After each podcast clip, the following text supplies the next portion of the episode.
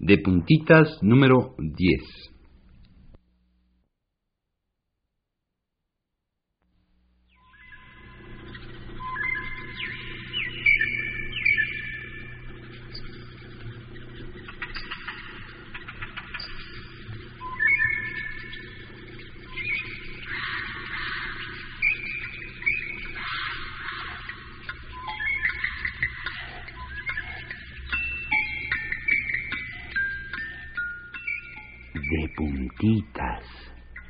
Un programa para que despiertes. Ay, y te estires y te talles los ojos con nosotros. en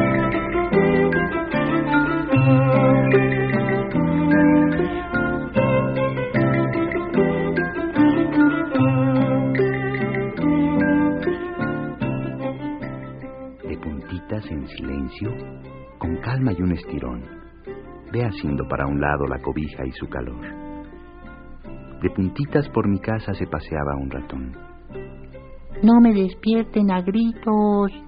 De puntitas es mejor. Abre los ojos un poco. Deja que les entre el sol. Que empiece a bailar su niña de puntitas este son. Cuando den las seis y media, Prende el radio, por favor. De puntitas. Tu programa está en Radio Educación. Suavecito. No hay carreras. Despierta de buen humor. Levántate de puntitas, que ya empieza la función.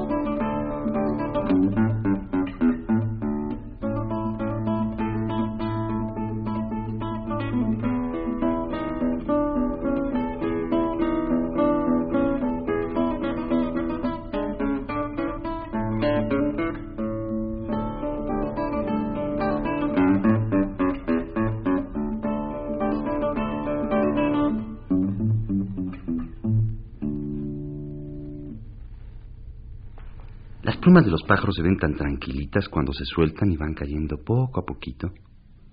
Hasta parece que van durmiendo una siesta. ¿Has visto cómo es una pluma? Es bonito dejar que los ojos vayan descubriendo tantas partecitas que tienen las plumas. Además, a los dedos les gusta tocarlas y a la piel de todo tu cuerpo se le sale una risita de gusto cuando una pluma se le pasea por encima. ¿Te gustaría vestirte de plumas? En estos días ya no se usa, pero en tiempos de los aztecas se hacían cosas preciosas. Abanicos, coronas, aretes, penachos y hasta tapetes y capas, de plumas y tela. En una tela iban pegando de una en una todas las plumas. Hacían figuras y dibujos de todos colores. Como en México hay tantos pájaros y tan bonitos, pues había plumas para todos los gustos. Pero hasta eso, qué bueno que se pasó esa moda, porque si no a lo mejor ahora ya no quedaría ni un pájaro de colores en todo el país. De todos modos, si tu mamá te regala unas cuantas plumitas de un plumero, puedes jugar a que eras azteca y hacerte con un papel tu escudo, tu abanico, tus aretes, tu corona. Uy, verás qué padres te pueden quedar.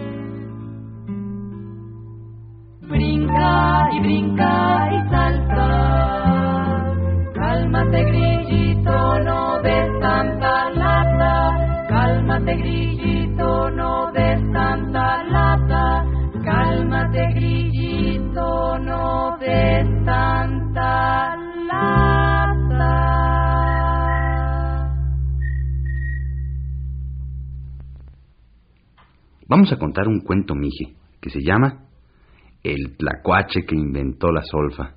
O sea, el tlacuache que inventó la música.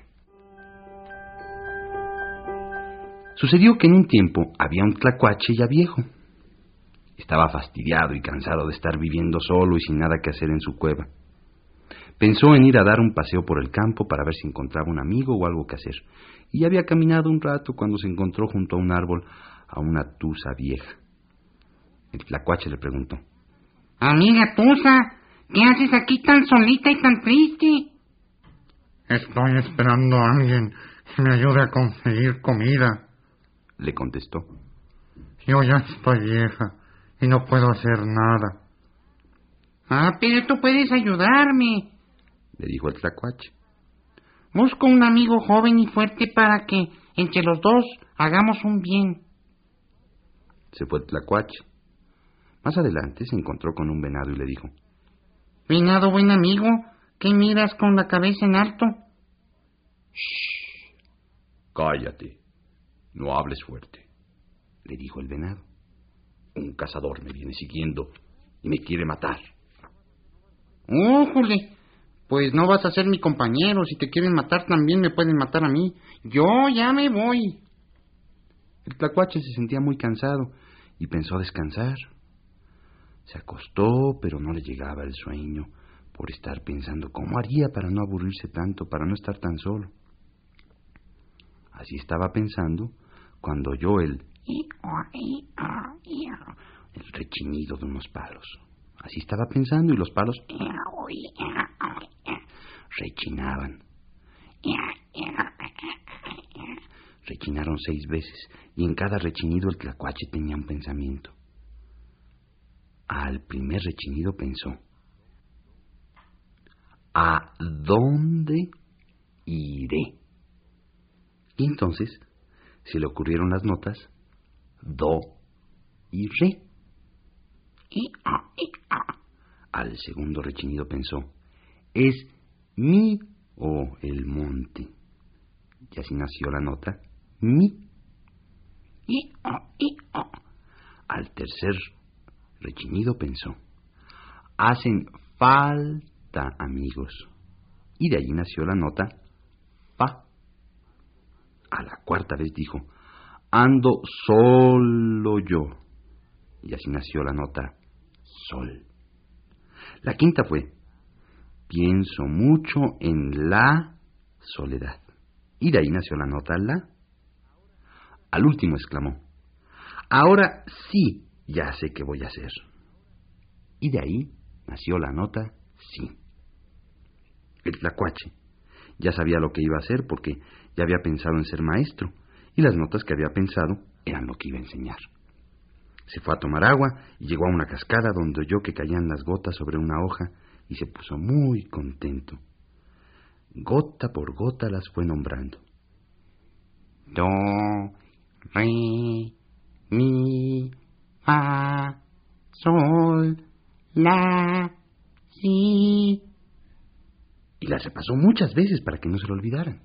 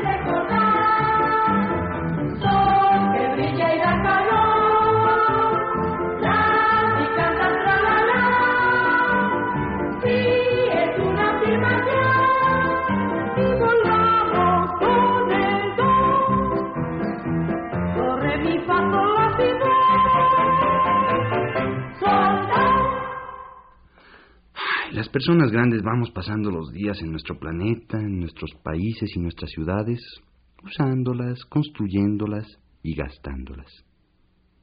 Casi nunca se nos ocurre pensar en algo que a los niños les importa más.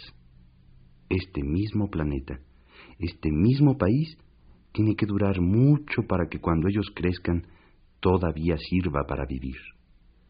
Y para que nos dure, pues hay que cuidarlo bien. Porque lo que sea de cada quien nos ha salido bastante bueno, ¿no? Pero pues ya se va gastando con el uso. A ti te va a tocar vivir en él cuando seas grande. A los grandes ya no. Pero pues no hay que ser. Ni modo que les dejemos un mundo todo amolado a los que vienen detrás. Claro que, para cuando tú seas grande, a lo mejor te puedes ir a vivir a la Luna o a Júpiter o a otro planeta que te guste más, pero eso no sabemos si te va a tocar a ti o a tus hijos o a tus nietos. Si te toca a ti y a ti se te antoja, pues qué padre. Pero si no, vas a vivir aquí en la Tierra, en este mismo planeta en el que hoy vivimos todos. A los adultos eso se nos olvida, pero estaría bueno que los niños nos lo fueran recordando, porque entre todos, grandes, chicos, viejos y bebés, tenemos que chiquear a nuestro planeta para que siga durando muchísimos años.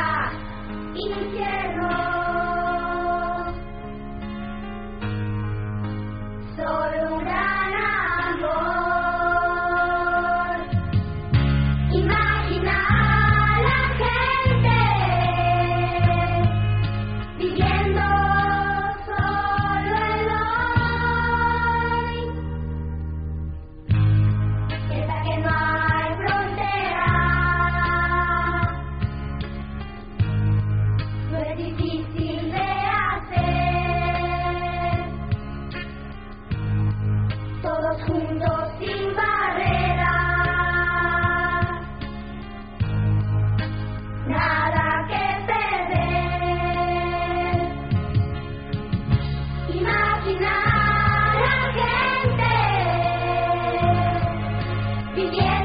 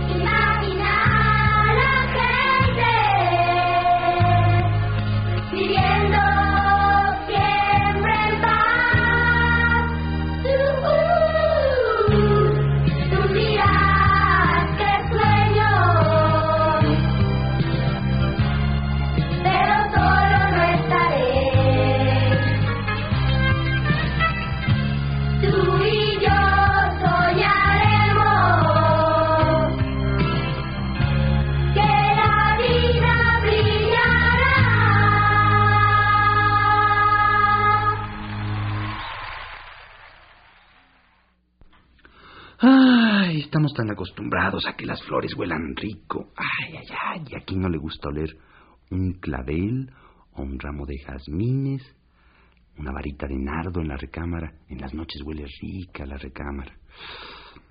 Pero fíjate que nosotros sabemos de una flor que huele feo. Sí, se llama la flor del pato, porque dicen que se parece a los patos. A los patos como que no les gusta mucho que los anden comparando con esa flor. Se enojan porque dicen que ellos no apestan tan horrible. Y es que la flor de pato de veras huele a rayos, así, fuchi, guácatelas, como si estuviera podrida. ¿Y sabes qué le dio a esta planta por tener una flor tan apestosa? Es que la flor del pato tiene en medio un hoyo, así como un túnel muy hondo, y allá adentro tiene su polen. Pero en ese agujerote tan oscuro no se meten ni las abejas ni las mariposas para llevarse el polen en sus patitas. Han de decir, ¡Uy, que no, fuchi, qué miedo! Entonces esta flor engaña a otro bicho para que se meta hasta adentro. Este otro bicho es una mosca que come pura carne podrida. Claro, cuando pasa por donde está la flor del pato, la huele y...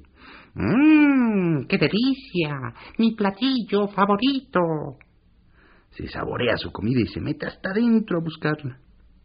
Así se lleva el polen en sus patitas y la flor del pato, uff, feliz. Muy apestosa, muy apestosa, pero se las arregla para encontrar amigos.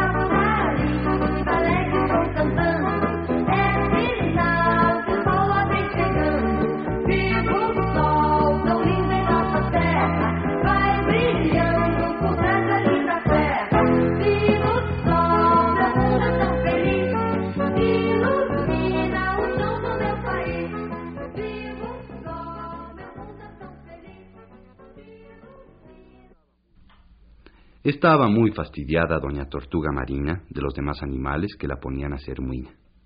Tan grandota y tan miedosa, le decía el pez espada. Siempre adentro de su concha para que no le pase nada. La mantarraya le dijo, Nomás anda de aburrida, de su casa nunca sale y se le va a pasar la vida. Yo también cargo mi casa, dijo un caracol de mar. pero usted está tan grandota que nomás sabe estorbar. Entonces habló el cangrejo. Señores, eso no es nada. En la tierra si camina parece que está parada. Doña Tortuga esperaba que la dejaran en paz, pero en lugar de callarse le iban diciendo más. Que si tiene el cuerpo blando, Le criticaba el coral. Y le dijo una piraña, tus arrugas se ven mal. Doña Tortuga es paciente, no sabe desesperar. Pero tanto la molieron que furiosa empezó a hablar. Sí, señores, soy gordota y torpe para caminar, pero debajo del agua nadie me puede igualar. Si mi casa voy cargando, ¿qué otra cosa puedo hacer? Pero vivo tantos años que nada puedo perder. Eso dijo la tortuga un día en el fondo del mar. Para no seguir discutiendo, muy ágil se fue a nadar. Se quedaron los molones, callados desde ese día. Les enseñó la tortuga lo bien que nadar sabía.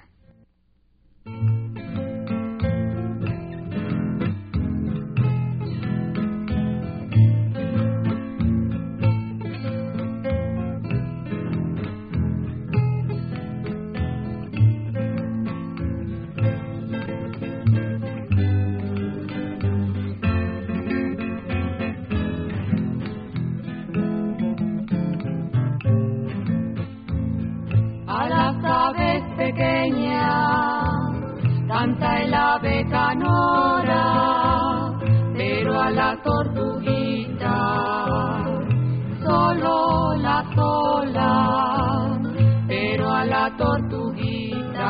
Ay, solo la sola, en el nido la alondra, al polluelo calienta,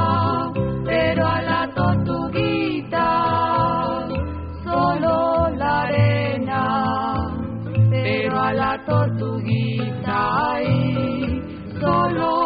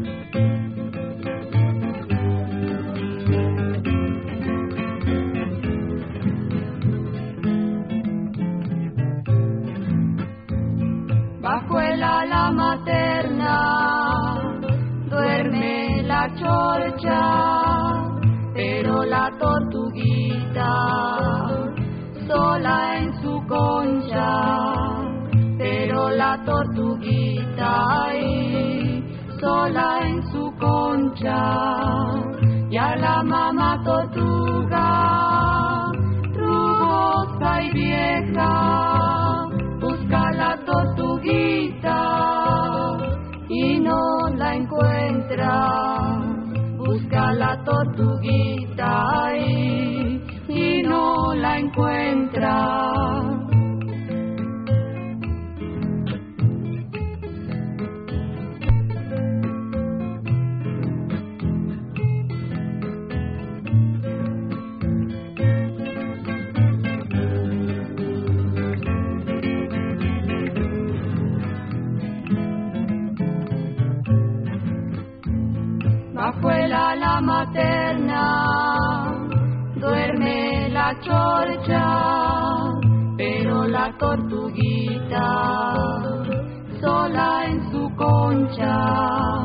Pero la tortuguita ay, sola en su concha, y a la mamá tortuga rugosa y vieja busca la tortuguita y no la encuentra.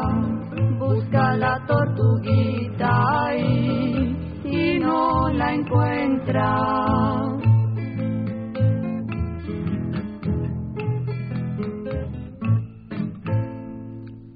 Bueno, pues ahí tienen que dos amigos que tenían fama de ser muy codos viajaban en un avión. Los dos eran pero retacaños. Parecía que les iban a arrancar un dedo cada vez que tenían que gastar dinero. Centavo que podían, centavo que se guardaban por el puro gusto de guardarlo. No porque lo necesitaran, sino nada más por guardarlo. Iban muy tranquilos platicando.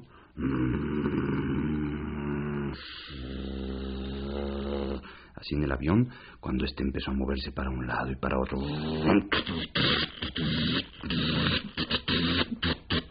Se había descompuesto el avión. Y empezaba a caerse. Uno de los dos amigos le dijo al otro, Oye Paco, esto se va a caer y si nos morimos, ¿nuestro dinero qué? Ay, sí, Pascual, le dijo el otro, tengo una idea. Nos metemos al baño con todas las almohadas y nos encerramos. Así amortiguamos el golpe.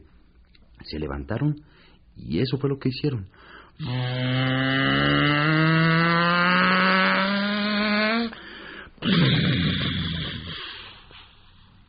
El avión se cayó y se hizo pedazos. Solo quedaron paradas las cuatro paredes del baño y adentro los dos amigos. No les había pasado nada, pero entre tantas vueltas y revueltas que dio el avión y entre tantas almohadas no podían salir. Pasó el rato y los amigos seguían encerrados ahí. De repente. ¿Hay alguien ahí? ¿Quién es? preguntó Paco. La Cruz Roja. Venimos a salvarlos. No les hagas caso, Paco, le dice Pascual. Cada día se vuelven más mañosos. Y grita para afuera. Váyanse, ya cooperamos.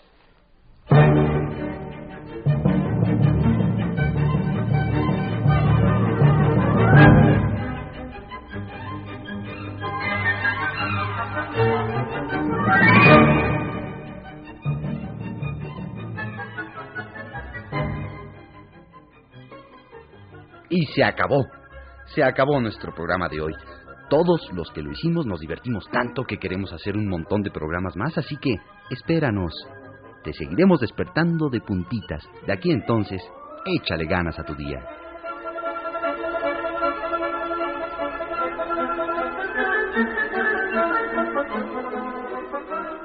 Estrena esta mañana nuevecita y bailale que ya nos vamos.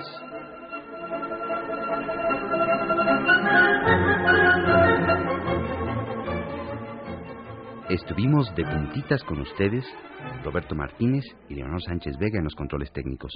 La música la escogió Elia Fuente. Les platicó Emilio Bergengi. Guión y rimas de Nuria Gómez. Una producción de Marta Romo.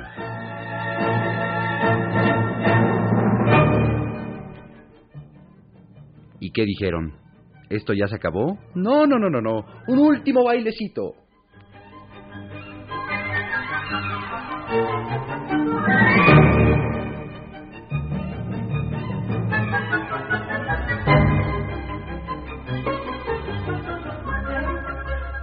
Ahora sí ya se acabó. A la una, a las dos y a las tres.